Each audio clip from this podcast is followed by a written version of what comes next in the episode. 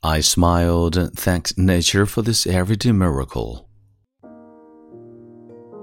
嗨，亲爱的朋友，你好，欢迎收听英语美文朗读，我是你的朋友孟非 Phoenix。今天和你分享的美文叫做《乌云过后必是阳光》。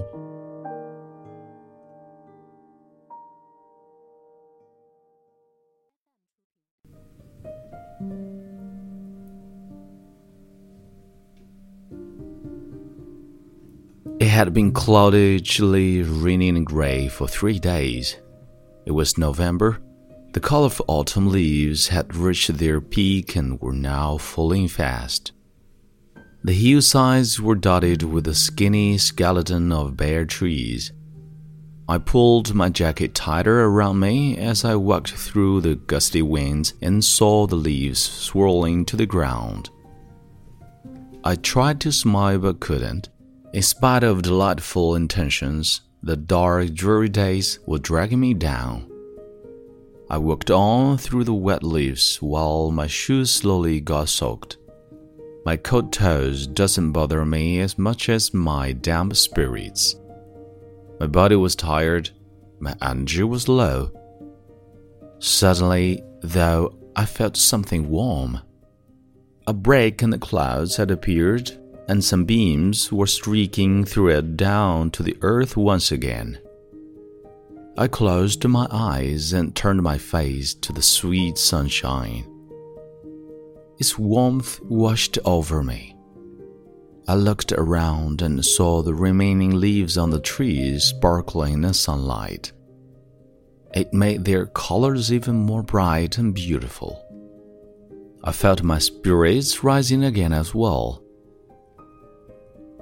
I smiled and thanked nature for this everyday miracle. Those few minutes of light has filled me with joy. I felt renewed, ready to bring light and love to the world myself once again. I walked back home, grateful to nature and amazed at what a little break in the clouds can do. In our lives here, we all are faced with times when the world seems cold, dark, and gray.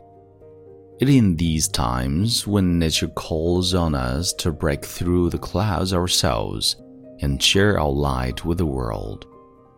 It doesn't take much either. A simple hug, a kind word, a caring note can warm and uplift another's spirits. A helping hand, a shared smile, a tiny act of love can shine light into another's heart. When the gray days come, then don't just sit in the dark. Break through the clouds, share your love, let the light shine through you.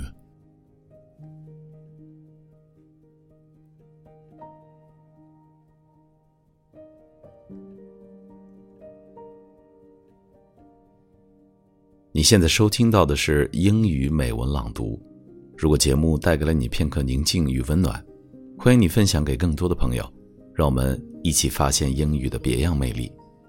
同时，也欢迎你在微信公众号搜索“英语美文朗读”，来收听更多暖声英语节目。我是你的朋友孟非 Phoenix，and see you next time。